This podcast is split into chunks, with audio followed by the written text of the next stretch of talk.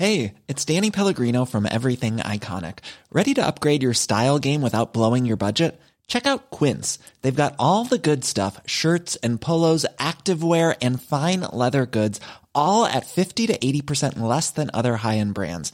And the best part? They're all about safe, ethical, and responsible manufacturing.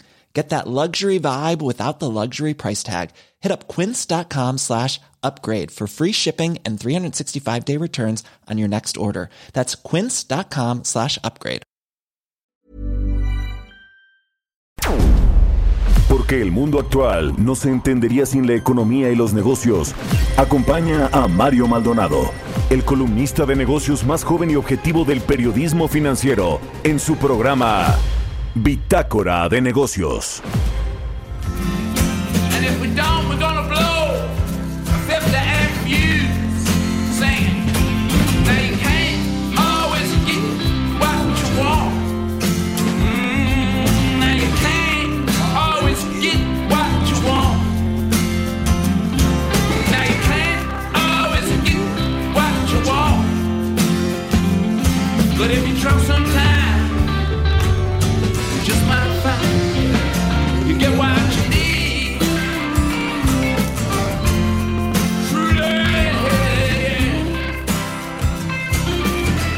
¿Qué tal? ¿Cómo están? Muy buenos días. Bienvenidos a Bitácora de Negocios. Yo soy Mario Maldonado y como todos los días me da mucho gusto saludarlo hoy en este miércoles 22 de abril del 2020.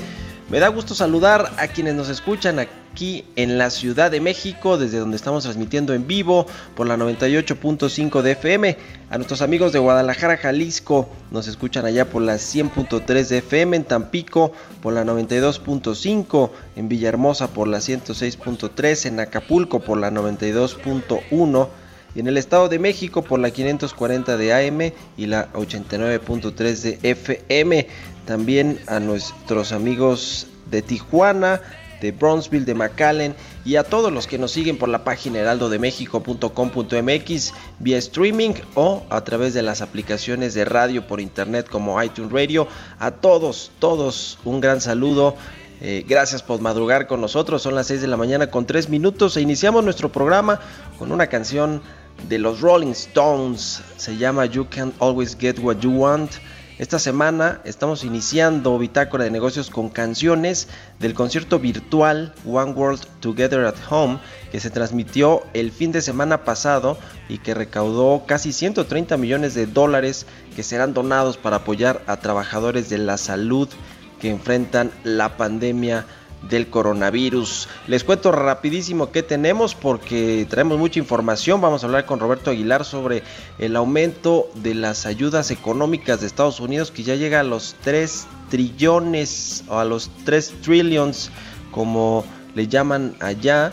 Eh, muchas cosas que hablar con respecto a los pronósticos de, de, de, crecimiento de la economía mexicana cada vez peores y también pues este anuncio que hizo ayer el Banco de México. Yo le voy a hablar de eso en mi editorial eh, brevemente. Hablaremos también con Janet Quiroz subdirectora de análisis económico del grupo financiero Monex sobre precisamente la baja de la tasa de interés por parte del Banco de México en una reunión de política monetaria extraordinaria, la segunda vez que hace esto el Banco de México durante esta emergencia sanitaria y económica.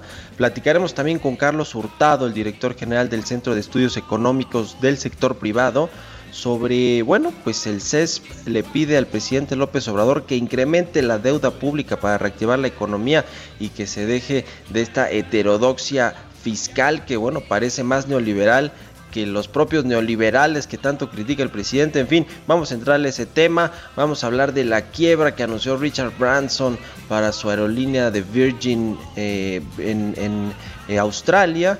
Y bueno, pues eh, el panorama que tienen todas las aerolíneas en el mundo, incluidas las mexicanas. Y finalmente hablaremos con Pablo Zárate, experto en el tema del, del, sector energético, sobre el rebote que tuvieron ayer algunos precios del petróleo, todavía muy eh, por debajo de lo que es el costo de producción incluso para México en lo que cotizó ayer la mezcla de crudo de exportación. En fin, quédese con nosotros aquí en Bitácora de Negocios, se va a poner bueno como todos los días y le dejo el resumen de las noticias más importantes con las que usted tiene que amanecer este miércoles 22 de abril.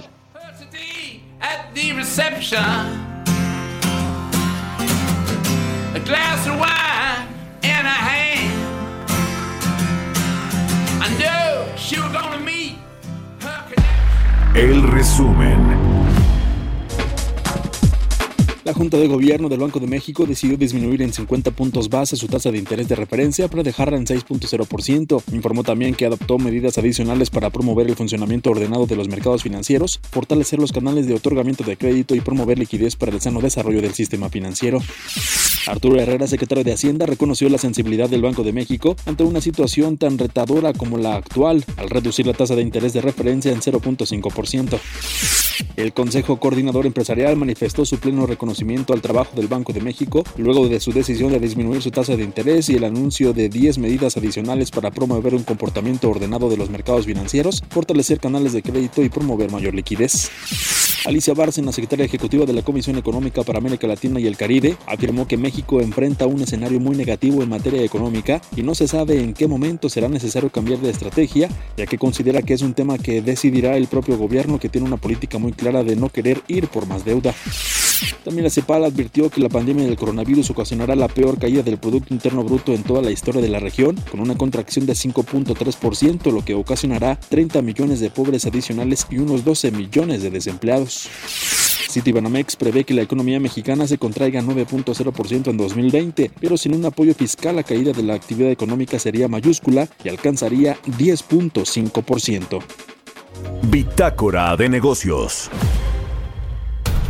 El editorial.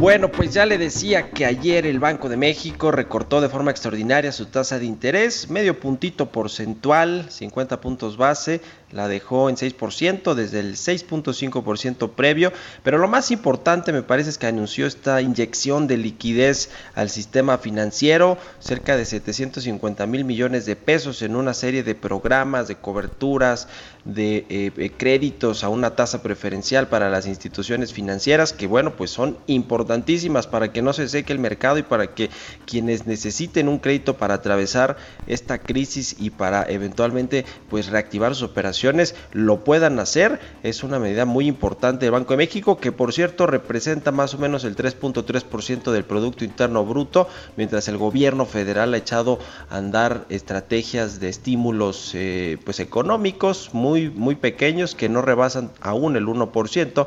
Así que yo escribo ya en mi columna de la Universal, el Banco de México rebasó por la izquierda la cuarta transformación con todo y los dos subgobernadores que fueron propuestos ya por este gobierno. Hablamos de Gerardo Esquivel y de Jonathan Heath. Y a propósito de Gerardo Esquivel, hoy también ahí en, la columna, pues eh, eh, elaboro y, la verdad es que me di la tarea de revisar cómo ha sido la relación que ha tenido el, ahora presidente López Obrador con los economistas, con los técnicos, los científicos eh, de, de, de la economía, que bueno, a ver, hay que empezar diciendo que López Obrador siempre los ha despreciado, los ha menospreciado, los ha marginado con esta idea de que la economía no debe ser manejada solo por economistas, eso lo dice claro el presidente López Obrador, porque sería como dejar la paz en manos de militares. ¿Se acuerda que ha dicho que este el año pasado se aventó esa frase? Bueno, pues sí, efectivamente los economistas que ha tenido a su, a su lado durante su trayectoria política, pues han sido despreciados, desoídos por decirlo menos, y lo estamos viendo ahora con Arturo Herrera, el secretario de Hacienda, que el presidente pues ahora sí que casi casi, como diría el clásico, ni lo ve ni lo oye, porque nada de lo que le propone pues le, ha hecho caso. Este, este desprecio que tiene el presidente López Obrador por la ciencia económica, pues ha, tenido, ha traído varias consecuencias, desde quienes se niegan a trabajar con él, como es el caso de economistas renombrados en los círculos financieros internacionales, Santiago Levy, Rogelio Ramírez de la O, quienes no quisieron trabajar con él en esta administración, o pues que se bajen del barco, eh, aún en los momentos más complicados. Lo vimos con Carlos Ursúa, que duró apenas siete meses como secretario de Hacienda en este gobierno y le dejó, le aventó las cosas porque pues el presidente eh, antepone las ideologías a lo que es una eh, pues técnica o un, o un pues una idea de cómo manejar las cosas, pero de forma pues técnica, económica, como debe ser la política económica, financiera, fiscal, la monetaria, en fin.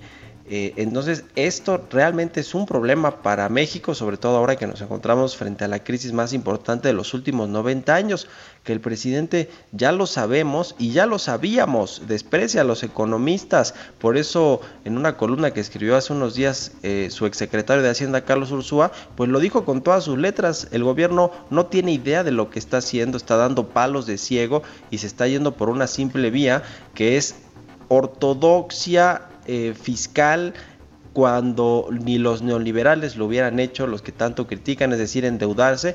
Y lo peor de todo es que el gobierno ya está endeudado, ya aumentó este déficit del sector público, a pesar de que el presidente lo prometió en la campaña, pero la realidad se le está estrellando en la cara a él y al secretario de Hacienda. En fin, vamos a ver cómo termina todo eso, pero hay una razón fundamental de por qué el presidente desprecia a los economistas, incluso a los que trabajan con él como los secretarios de Hacienda, porque el presidente cree que no debe estar en sus manos la política económica. Así, así de grave, creo yo. Pero usted dígame qué piensa. Escríbame a mi cuenta personal de Twitter, arroba Mario Mal, y también escríbanos a la cuenta arroba Heraldo de México. Son las 6 con 12 de la mañana. Mercados bursátiles. Roberto Aguilar ya está en la línea telefónica. Mi querido Robert, ¿cómo te va? Oye, tú también eres economista, caray. Qué bueno que no trabajas en el gabinete, ¿eh? Buenos días, mi querido Robert. ¿Qué tal, Mario? ¿Cómo estás? Muy buenos días. Pues sí, fíjate que esta es una de las cuestiones importantes, esta crítica y menosprecio que hace. Bueno, yo también eh, veo que es una centralización eh, excesiva del poder en manos de una sola persona. Pero mira, vamos a empezar con el tema, y es que hoy los mercados de Europa están subiendo. Esto es interesante, Mario, porque fíjate que Italia, uno de los eh, focos importantísimos de la pandemia, pues ya está comenzando a hablar o a poner sobre la mesa ciertas, eh, pues una propuesta de relajar las restricciones impuestas para contener el coronavirus. Y bueno, pues todavía los inversionistas mantienen cautela, pero esto, sin embargo, pues es una buena señal y también habla, insisto, también nuevamente de esta curva de este movimiento de la curva, mientras otros países como el caso de México estamos en pleno ascenso, algunos ya lograron estabilizarse o en todo caso ya están disminuyendo, como es el caso de China, que por cierto también reporta ya una cifra positiva de 7.5% en, en términos del tráfico aéreo, que sigue siendo muy baja por todo lo que sucedió, pero sin embargo ya hay números positivos. Esto es importante también. El tipo de cambio, Mario, está cotizando en estos momentos en 24.22 pero anoche estuvo tocando los 24.50. De hecho, fue este, este nivel el que tocó en medio de una mayor volatilidad global. Y bueno, pues sí, eh, lo que comentabas al principio, se tardó un poco, pero finalmente ayer el Senado de Estados Unidos aprobó por unanimidad una ayuda adicional de la economía está eh, cercana a 500 mil millones de dólares. Se espera que la Cámara de Representantes haga lo propio mañana mismo. Así se va a promulgar la cuarta ley en respuesta al coronavirus y que ya lleva comprometido ser eh, desde el mes pasado 3 trillones de dólares, Mario. El acuerdo va a dividirse en esta manera. El más reciente, 321 mil millones de dólares para préstamos a pequeñas empresas, 60 mil millones de dólares para otros programas de crédito de emergencia, también para pequeñas empresas, 75 mil millones de dólares para hospitales y 25 mil millones de dólares para pruebas del coronavirus. Y lo que comentaba es que mientras tanto en México, eh, mientras esto pasaba, el Banco de México pues ya anunció fuera de calendario este tema de la tasa de referencia, que ya la ubica en 6%, pero fíjate, Mario, que lo que está a raíz de esta decisión, pues lo que pareciera es la expectativa eh, de que va a haber una, justamente van a seguir disminuyendo la tasa, y de hecho ayer en la encuesta de Banamex se estaba esperando justamente, o el pronóstico de que la tasa de referencia termine este año, eh, en 5.5% y luego se vaya eh, a 5%. Y esto, por ejemplo, contrasta también con la expectativa que tiene Banorte de que la tasa cierre el año, la tasa de referencia en 4.75%. Y esto, bueno, pues es importante comentarlo porque incluso la, la encuesta Banamex recogió el sentir de los analistas que participan en ella antes de que se diera esta, esta decisión del Banco de donde por cierto el, el secretario de Hacienda pues puso en su tweet que estuvo ahí presente, pero pues la verdad solamente creo que como eh, solamente como espectador, porque no hubo una decisión, no ha habido una decisión todavía por parte del gobierno y yo creo que hoy también, como lo están dando a conocer, Mario, seguramente lo, ha- lo has visto, pero ya hemos visto, ya hemos eh, eh, empezado a ver con más frecuencia las estimaciones de la caída del crecimiento económico de este país con o sin apoyo. O sea, hoy ya estamos hablando de que esta inmovilidad del gobierno federal nos va a provocar que la desaceleración o la caída de la economía sea en una tasa o en una cifra de doble dígito. Así es que la gravedad del tema y lo más importante es el lastre que podría ocasionar para una recuperación como lo están viendo en otros países. Bueno, el dato, Mario, es que mañana se van a dar el, otra vez el- la actualización del número de solicitudes de ayuda por desempleo en Estados Unidos.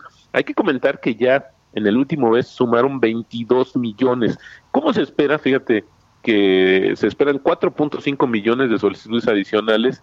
Estaríamos hablando ya de una cifra de más de 26 millones de desempleados en Estados Unidos, una cifra también histórica y sobre todo el tema es que sí hay una respuesta por parte del gobierno porque desde hace tiempo pues han incrementado justamente este subsidio al desempleo en aquel país y hoy pues con esta situación de mayor presión y eh, en las solicitudes por supuesto que el gobierno ha seguido respondiendo, es decir que tienen una estrategia mucho más clara de tratar de amortiguar uno de los factores más el más importantes que tiene que ver justamente con la economía, que es la mano de obra. También, fíjate, mañana, Mario, se va a dar a conocer el dato de la inflación de la primera quincena de abril. Se espera una baja sustancial para llevar la tasa anual a 2.1%. De cumplirse esto, Mario, sería la menor en más de cuatro años y esto pues tiene que ver mucho con la caída en el precio de los combustibles, pero también la me- menor demanda de bienes y servicios, es decir, que esta desaceleración de la economía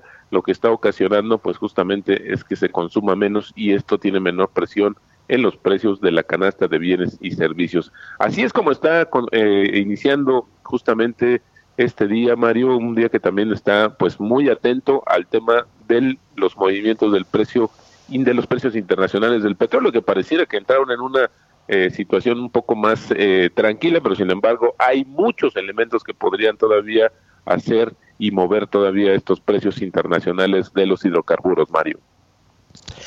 Pues qué cosa, Robert. Oye, ¿viste ayer esta iniciativa que propuso un diputado de Morena para nacionalizar las Afores? Caray, el diputado Edelmiro Santiago Santos Díaz busca que el sistema de ahorro para el retiro quede en manos del gobierno, de la administración del gobierno, para que les cobre menos comisiones. Hazme el favor, mi querido Robert, Sí, en estos y- tiempos, caray. Y, y eso es lo que menos necesita, justamente, lo que menos necesita este gobierno, eh, bueno, esta coyuntura, ¿no? Pero también fíjate que ayer, pues, eh, salieron a comentar justamente, a desestimar esta propuesta, pero la verdad es que yo lo que creo es que si ya es una tentación, que no es la primera vez que escuchamos de ella, Mario, eh, te acordarás eh, eh, perfectamente, pero hoy ante esta circunstancia, pues echar mano de los recursos de donde sea, porque así lo ha hecho el presidente, que pareciera que es muy fácil tomarlo sin tener en cuenta las repercusiones,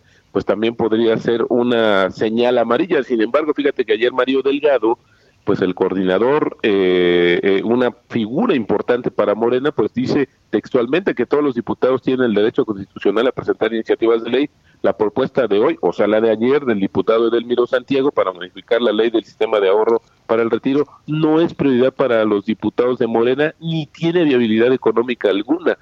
Lo dice un economista, que es en este caso Mario Delgado. Bueno, y, pero bueno, y del pues, la-. El problema es que es del ITAM, Roberto. Exactamente. Entonces no nos deja nada tranquilo lo que nos haya dicho, así que hay que estar pendientes. Esto, imagínate, en medio de esta situación, no solamente por la implicación a mediano y largo plazo, sino a corto plazo, por lo que podría significar también para el mercado de valores esta situación de llevar, con, concentrar, eh, es nacionalizar, eh, eh, quitarles el negocio a las operadoras, a las administradoras de fondos para el retiro y concentrarlos en una sola compañía, en una sola empresa Sí. que tiene que ver, en este caso, una institución del gobierno que no no tiene ni siquiera antecedentes, ni siquiera la capacidad para manejarlo y esto hará una situación mucho más tocar las la- el- los fondos de pensiones de muchos Sí, trabajadores, sí, decía ayer, va a encender la, la alarma, la, la alerta, sobre todo en las clases medias de este país. Un tema sin duda bastante complejo ante la coyuntura, Mario. Pues ahí está mi querido Robert. Muchas gracias y muy buenos días. Al contrario, muy buenos días, Mario. Roberto Aguilar, sígalo en Twitter, Roberto AH. Vámonos a otra cosa. Entrevista.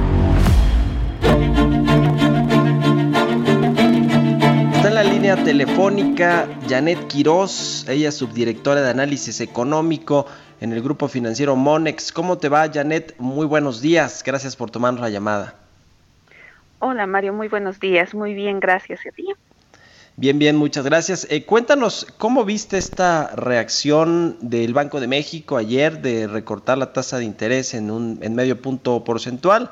La dejó en 6%, fue en una eh, reunión de política monetaria pues extraordinaria, fuera de calendario y además anunció que va a inyectar 750 mil millones de pesos a la economía, particularmente al sistema financiero. ¿Cómo le viene a México esta, este anuncio de banco, del Banco Central en momentos muy complicados para la economía?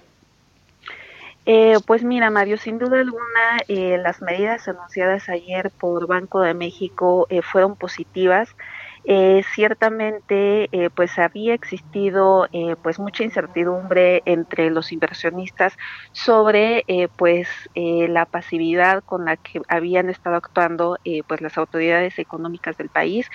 Si bien Banco de México ya había recortado en otra ocasión eh, la tasa de referencia también en 50 puntos base también en una reunión eh, fuera de calendario eh, pues ciertamente eh, pues no se tenía claro cuál seguiría serían los siguientes pasos del Banco Central eh, toda vez que pues en el balance de riesgos que se había anunciado en el comunicado previo pues no se había dado mucha claridad o alguna señal sobre cuáles serían las acciones futuras por parte de Banco de México. Eh, sin duda alguna, eh, Mario, en México es uno de los países que tiene mayor margen en cuanto a su política monetaria, de manera particular en cuanto a la tasa de referencia, eh, toda vez que eh, pues es una de las tasas reales a nivel global eh, de las más altas que, que aún existen, eh, aún en su comparativa con otros países emergentes. Entonces, en este sentido, eh, pues Banco de México todavía cuenta con un amplio margen para seguir eh, reduciendo la tasa de interés. Y pues aunado a esto, como bien comentas, también anunció en un boletín adicional pues 10 medidas que justamente buscan eh, pues proveer de mayor eh, liquidez al sistema financiero y con ello pues eh, procurar eh, un sano desarrollo del sistema financiero. También estas medidas pues sin duda alguna fueron tomadas de manera positiva. En el documento se señala que este, este anuncio adicional a otros que se habían hecho previamente, pues estarían sumando cerca del 3.3% eh, del PIB.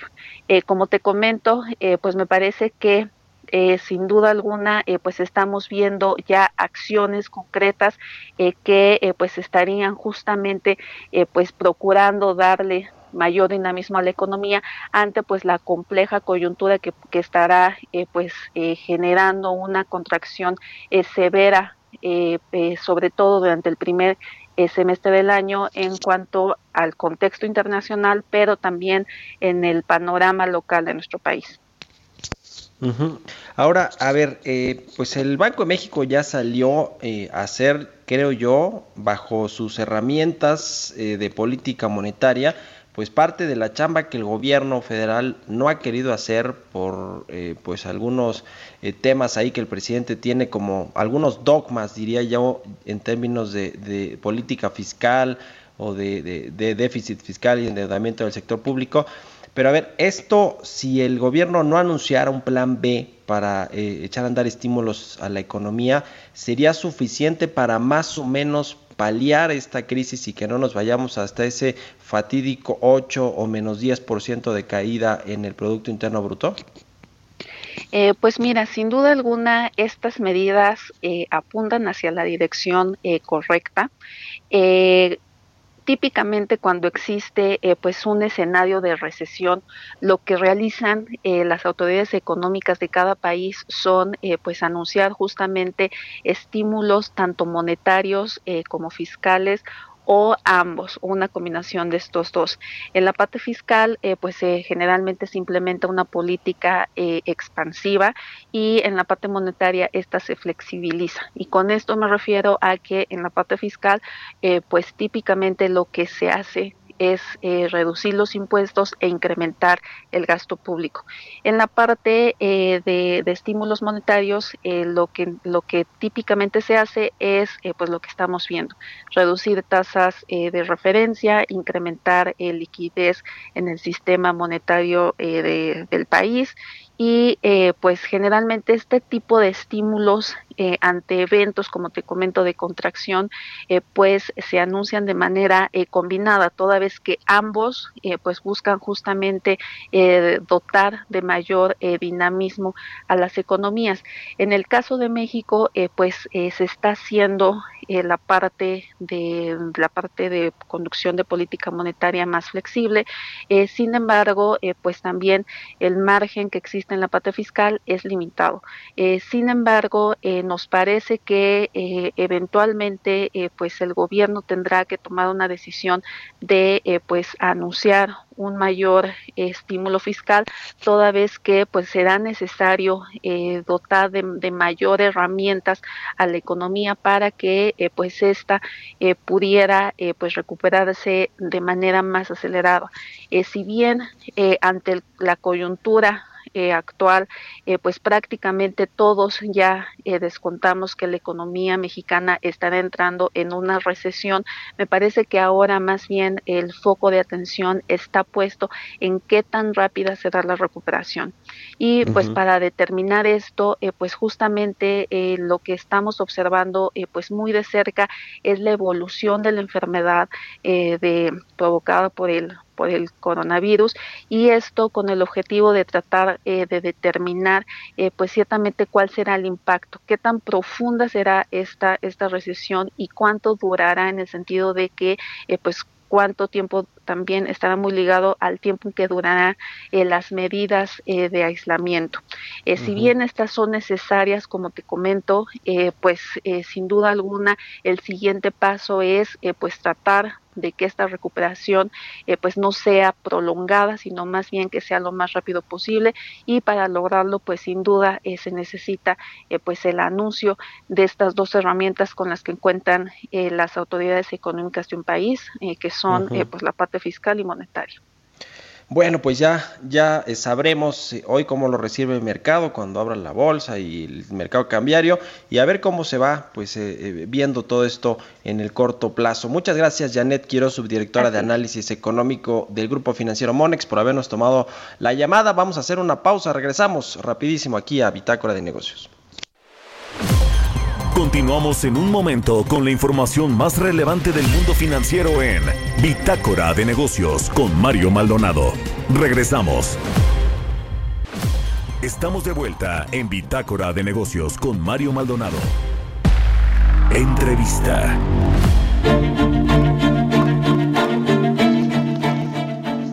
Ya estamos de regreso aquí en Bitácora de Negocios, son las 6 de la mañana con 32 minutos. Vamos a platicar con Carlos Hurtado, él es director general del Centro de Estudios Económicos del Sector Privado. ¿Cómo te va Carlos? Muy buenos días y gracias como siempre por tomarnos la llamada. ¿Qué tal Mario? Muy buenos días.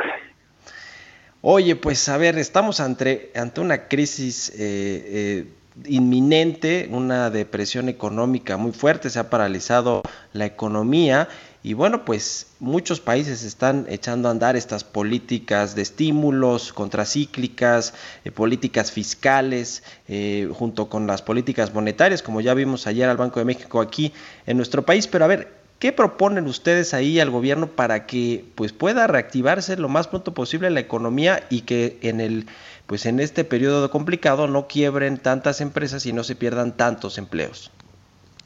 Bueno, mira, el Consejo Coordinador Empresarial y, desde luego el Centro de Estudios Económicos del Sector Privado ha propuesto que haya una eh, iniciativa más decidida de apoyo a las empresas por parte de la por parte de la autoridad. Y de esto se trata con el principal objetivo de proteger el empleo. Proteger el empleo, el presidente del CCE ha dicho principalmente en las pequeñas micro, pequeñas y medianas empresas. Yo digo en todas las empresas, porque eh, hay la visión, me parece, en algunos círculos, de que las empresas eh, más chicas, eh, las microempresas, son las que las únicas que necesitan este apoyo y que las empresas relativamente más grandes pues tienen recursos para hacer frente a la situación sin eh, despedir eh, personas. Y yo creo que esto no es necesariamente cierto. Yo creo que todas las empresas en algún momento, este, para poder proteger el empleo totalmente, necesitan algún tipo de respiro en, lo que se refiere a los pagos que tienen que hacer eh, de la seguridad social, que son muy importantes, y también en las eh, eh, enteros de los impuestos que tienen que hacer mes con mes. Entonces, este, realmente nosotros pensamos que la manera de proteger el empleo es que haya este respiro fiscal, estas facilidades, no con donaciones, sino facilidades en el tiempo, como las ha habido, por cierto, o las está viendo, en todos los países prácticamente que uno puede pensar. A ver, el tema, Sí, el tema del endeudamiento, del déficit primario que el presidente eh, y su secretario de Hacienda, incluso me atrevería a decir, pues han, han sido muy reacios en, en querer incurrir en, en, en, deuda para financiar pues los apoyos, los estímulos económicos a, las familias, a las empresas, a la economía en general. ¿A qué se debe? ¿Tú, tú, tú qué crees que está pasando ahí? Porque pues todo, todos los países de izquierda, de derecha, progresistas, este, populistas o no, pues están usando estas herramientas que son las que normalmente se utilizan cuando hay una crisis económica. ¿Por qué el gobierno federal se rehúsa a echar mano de este, de, de este tema del endeudamiento, de, de, aumentar el déficit primario para pues eh, cubrir las necesidades que tiene el país? Sí, mira, antes, antes de pasar a ese punto exactamente, déjame decirte que el apoyo a las empresas no es lo único que se requiere, en mi opinión. También se requiere apoyo a las personas que están uh -huh. en la informalidad y que están circulando en las calles de las grandes ciudades, sobre todo todos los días porque no sí. les queda otra, son personas que viven al día, que del fruto del trabajo que hacen en, en la calle, pues es con lo que llevan eh, los recursos a su familia para sostenerse.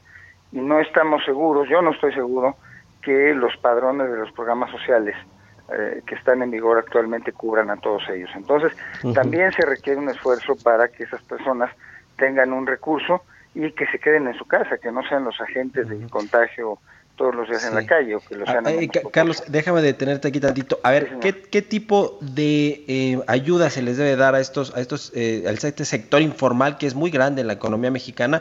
Porque el presidente lo único que ha anunciado son créditos a la palabra por 25 mil pesos, 2 millones de créditos, una cosa así, y se va a ayudar, incluso ya se tiene seleccionada, aparte de las empresas que van a calificar para esta ayuda, pero ¿eso es suficiente? ¿Qué otro tipo de estímulo se le tiene que dar a esta economía informal que, como decimos, es muy grande?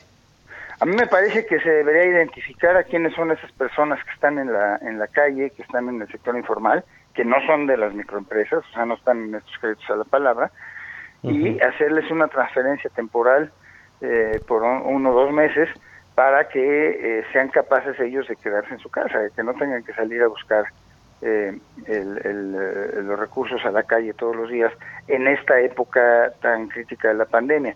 Pero déjeme volver al tema del endeudamiento porque es muy interesante. Sí, sí, Mira, sí, yo creo que el gobierno federal, el presidente, su equipo, por supuesto, hacen muy bien en este eh, tener una visión conservadora de las finanzas públicas. Eso es muy bueno para el país normalmente. Ahora bien, uh -huh. como tú dices, estamos en una época que no es la normalidad o, o habrá una normalidad nueva por un tiempo, no sé, algo así, son palabras. Entonces sí se requiere de una expansión fiscal el, eh, la impresión que yo tengo es que el gobierno se resiste a que la deuda pública como proporción del producto, esa cifra, ese indicador, no suba o no suba mucho. Eh, por cierto, va a subir, digamos, ya sí, con la caída sí, sí. del PIB que se va a dar este año, aunque no se haga nada adicional, ya va a subir mucho y con la depreciación cambiaria que ha habido también, pero que no suba más que eso. Entonces, se ha oído y está en los eh, criterios y en los precriterios de política económica la intención del gobierno de que cambie la definición de la deuda, para que se hable ahora de deuda bruta y no de deuda neta. Esa es una de las cosas que se han insistido por parte uh -huh. de ellos. Eh, esto, digamos, eh, es un maquillaje fiscal, porque si el gobierno se gasta las disponibilidades que tiene, digamos, eh, en una eh, proporción que sea sana para el gobierno, eso me parece que es válido, pero eso va a subir la deuda neta. Y eh, se quiere cambiar la definición para que no suba la deuda, porque la deuda bruta no subiría. Y, pero se me hace algo que es bastante superficial, porque todos los analistas financieros, los analistas que siguen eh, a México, digamos, en sus cuentas fiscales, se darían cuenta de esto. Se me hace que es espúrea esta, esta eh, digamos, eh, diferenciación que se quiere hacer. Lo mismo pasa con el cierre de los fideicomisos. Algunos fideicomisos, y yo coincido, ¿eh? sin tener toda la información en este momento, pero yo coincido de experiencias pasadas, que hay algunos fideicomisos que son muy inútiles, hay gente que vive que de, o, o, que cobra, digamos, de el hecho de que estos fideicomisos tienen dinero en la panza, como se dice en la jerga, y, y, no tienen interés en que se cierren porque pues de ahí de ahí se saca una rentabilidad. Eso hay que cerrarlo y el gobierno haría bien en utilizar eso y gastárselo de manera apropiada ¿eh? para enfrentar la crisis. Eh, digamos el, el eh, está bien hacer eso. También está bien eh, hacer otras cosas y incurrir en algún en un poco de deuda adicional. Yo yo creo que se necesitarían uno o dos puntos adicionales como proporción del producto para hacer frente a la crisis de manera adecuada, también yo digo. Y creo que en estos momentos las calificadoras y los mercados internacionales valúan más que el país tenga un plan claro para enfrentar esta crisis que el hecho de que se quede la deuda como proporción del PIB intocable como siempre, ¿no? Ahora, uh -huh. nada más termino este, este punto diciendo, eh, traté de hacer énfasis de decir que se gaste el dinero adecuadamente. También creemos nosotros que el apoyo a las empresas, el apoyo eh, nuevamente temporal, transitorio, no la, no la, no, no la, eh, la, la cancelación de impuestos, nada de eso, es importante para proteger el empleo. Pero también hay muchos rubros del gasto federal que deberían ser revisados en este momento. Por uh -huh. ejemplo, los proyectos de inversión que tiene el gobierno, que realmente no son urgentes para el país, pero podrían al menos postergarse y evaluarse de manera seria para ver si realmente tienen rentabilidad social. Uh -huh. Esos son sí, algunos reasignar, y otros rubros de gasto público. Reasignar el gasto y la, y la inversión. Oye, ¿cuáles son las proyecciones que tienen para la economía este 2020 ahí en el CESP, Carlos? Pues mira, una de las cosas en las que yo coincido mucho con, con la visión del presidente es que es muy difícil hacer pronósticos en este momento. Entonces, uh -huh. nosotros más que hacer un pronóstico propio en este momento, porque no tenemos, eh, te lo digo sinceramente, el herramental para considerar una situación como la actual, porque no existe en, en los precedentes, pues estamos viendo lo que la mayoría de los eh, analistas que tienen, eh, pues de cierta manera mayor capacidad que nosotros, pueden hacer. Y eh, yo confío, o por lo menos los números que hacemos nosotros, los estamos haciendo con las proyecciones del Fondo Monetario Internacional de una caída de un poco más de 6,5%, de 6,5 y 7%. Uh -huh. Bueno, pues lo estaremos eh, viendo y platicando si nos permites, eh, querido Carlos Hurtado, director general del Centro de Estudios Económicos del Sector Privado. Muchas gracias por haber platicado con nosotros. Muchas gracias a ti, Mario, y un saludo a toda tu audiencia. Igualmente, muy buenos días, Carlos Hurtado, el director del CESP. Son las 6 con 43 minutos, vamos a otra cosa. Mario Maldonado en Bitácora de Negocios. Oiga, eh, pues ayer Richard Branson, el fundador de Virgin Australia, el fundador de Virgin Group, que es esta empresa eh, muy diversificada, pero particularmente enfocada al sector aeronáutico, es una, una, aerolínea mundial, internacional, anunció que el grupo cayó en bancarrota, dijo que las, no solo las aerolíneas estadounidenses han resentido el impacto por el COVID-19, sino también la segunda aerolínea más grande de, de, de Australia, que es precisamente Virgin. Vamos a escuchar qué dijo Richard Branson respecto de este pues difícil momento para la aviación nacional y para su compañía. I know only too well how devastating the news today will be to you all. In most countries, federal governments have stepped in in this unprecedented crisis for aviation to help their airlines. Sadly, that has not happened in Australia. This is not the end for Virgin Australia and its unique culture. Never one to give up, I want to assure all of you and our competitor that we are determined to see Virgin Australia back up and running soon. We will work with Virgin Australia's administrators and management team, with investors, and with government to make this happen and create a stronger business ready to provide even more value to customers, competition to the market, stimulus to the economy, and as many jobs as possible for our wonderful people. Virgin Australia has captured the hearts of all Australians. That is down to all of you, past and present, who made it the best airline to fly within Australia. This is not the end for Virgin Australia, but I believe and hope a new beginning. I promise that we will work day and night to turn this into a reality. Bueno, pues ahí lo que dice Richard Branson es que cuando muchos gobiernos en el mundo están pues saliendo a rescatar aer- aerolíneas, eh, dándoles estímulos, ayudas económicas, fiscales, incluso hasta asociándose con ellas, pues en Australia no está sucediendo y eso lamentablemente pues va a llevar a la quiebra o al menos a una suspensión indefinida de las operaciones de Virgin Australia, obviamente pues con lo que esto significa para la, eh, eh, la generación de empleos, para el, pues todos los, los negocios que están aledaños a una aerolínea. Y ese mismo, ese mismo escenario está pasando en México, al menos con dos de las principales, con el, con el caso de Aeroméxico y de Interjet, Interjet que ya venía pues con unas finanzas bastante eh, eh, malas, bastante débiles y bueno pues este fue un golpazo que no sabemos si va a salir de esto y Aeroméxico que ayer reportó sus resultados financieros, unas pérdidas operativas eh, altísimas, caídas en utilidades, en ingresos, y eso que fue el primer trimestre de este año, el segundo seguramente será mucho más fuerte. En fin, pues ahí está lo que dice el multimillonario australiano Richard Branson. Son las 6 con 46 minutos, vamos a una entrevista. Entrevista.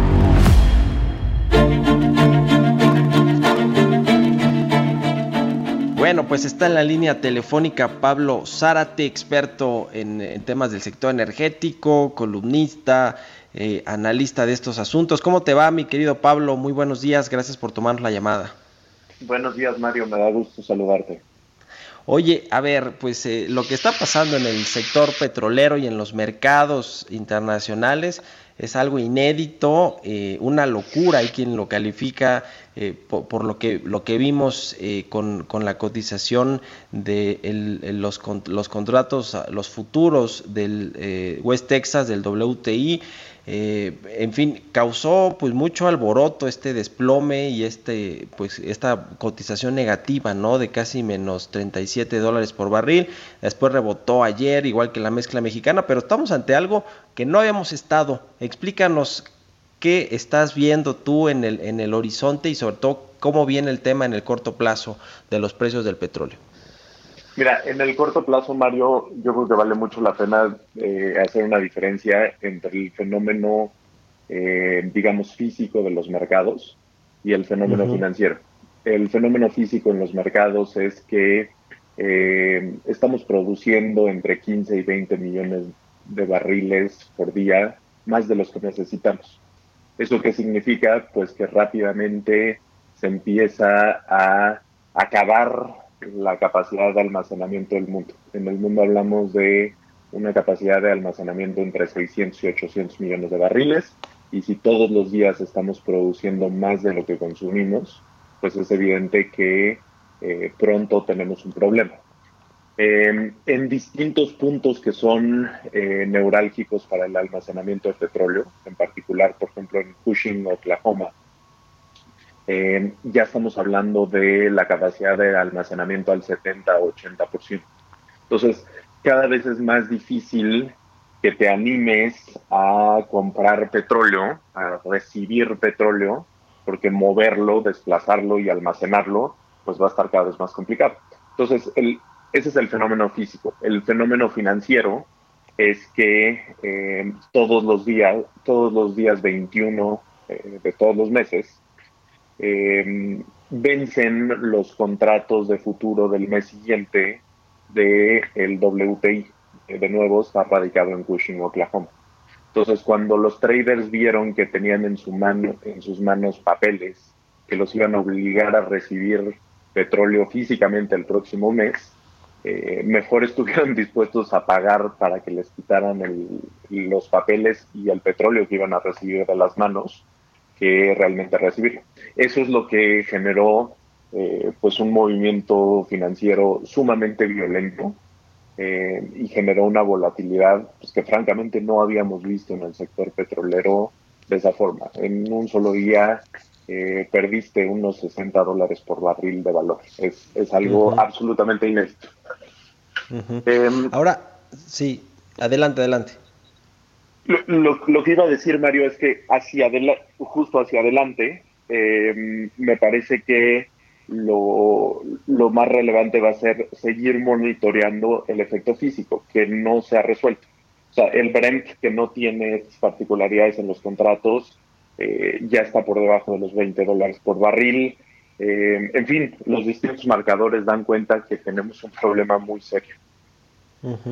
Ahora, el caso de México es uno muy particular por cómo actuó en esta reunión de la OPEP, en la, en la que se resistió a recortar 350 mil o 400 mil barriles diarios, como se lo pedían, se, montó en, en su idea de que solo puede bajarle 100 mil, aun cuando los precios pues estaban ya en ese momento eh, decaídos a la baja y pues ahora vino este golpazo, ¿no? Que tiró la mezcla mexicana igual por debajo de cero, menos 2.3 dólares, ayer rebotó a 7 dólares, pero pues está debajo de los costos de producción, esa es la realidad, ¿no? Eh, eh, cu- cuéntanos, en México, eh, ¿cómo, ¿cómo se ve el panorama para Pemex, para los ingresos petroleros y para la política energética del gobierno que al parecer se mantiene como cuando la proyectaron al inicio del gobierno y hoy las condiciones son completamente distintas? Sí, a mí me parece desafortunado que Pemex está actuando como si el mercado petrolero tuviera una gripita. Eh, y no, el mercado petrolero está enfrentando el COVID-19. Eh, es algo que si no te cuidas es mortal.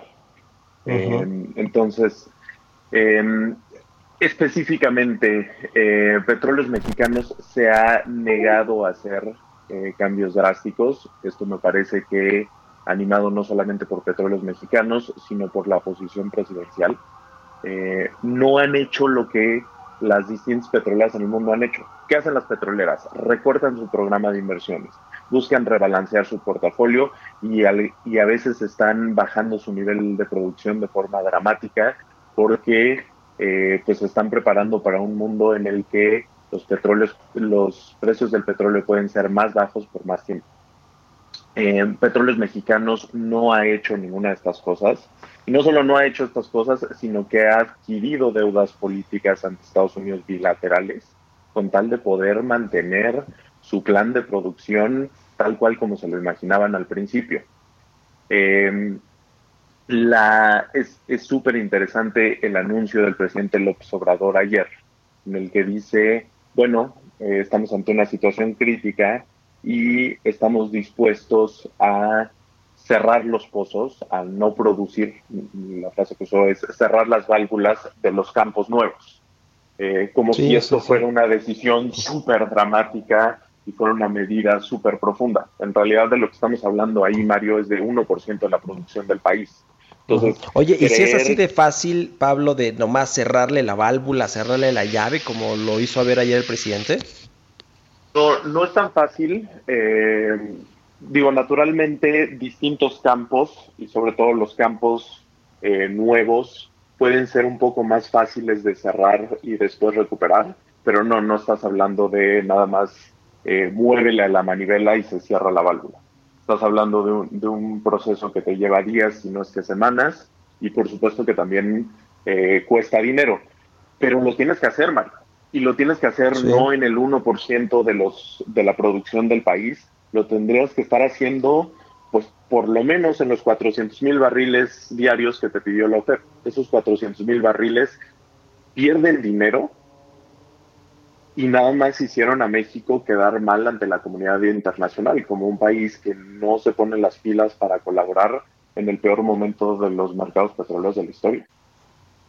A ver, ahora, eh, Pablo, eh, como tú ves a- al gobierno y a petróleos mexicanos con la condición tan complicada y delicada eh, en términos financieros y, con la idea de seguir con esta política, ¿tiene viabilidad Pemex en el corto mediano plazo como empresa, como empresa que pues todavía contribuye con parte de ingresos al, al, al presupuesto federal? No. Petróleos Mexicanos, para decirlo con mucha claridad, Mario, depende del gobierno federal en este momento. Con eh, las condiciones del mercado que hay, y aún si el mercado estuviera un poquito mejor, es decir, en 35, 40 dólares Brent, Petróleos Mexicanos no es una empresa autosustentable. No puede financiar sus programas de inversión y no puede cubrir sus costos eh, solamente con sus in ingresos propios.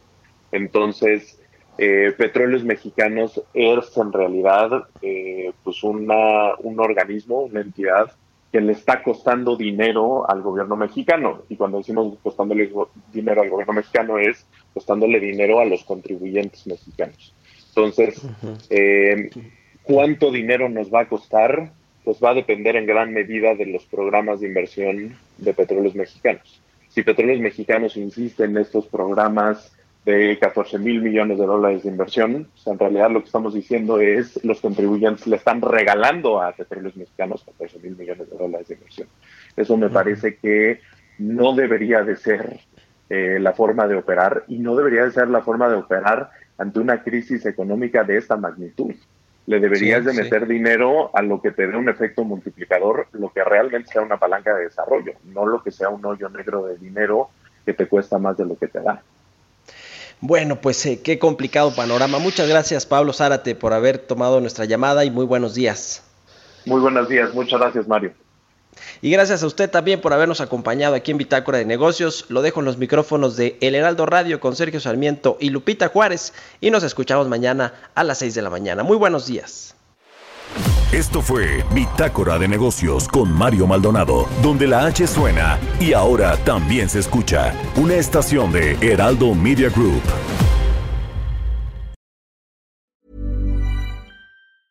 Mom deserves the best, and there's no better place to shop for Mother's Day than Whole Foods Market. They're your destination for unbeatable savings, from premium gifts to show-stopping flowers and irresistible desserts. Start by saving 33% with Prime on all body care and candles. Then get a 15-stem bunch of tulips for just $9.99 each with Prime. Round out Mom's menu with festive rosé, irresistible berry chantilly cake, and more special treats. Come celebrate Mother's Day at Whole Foods Market.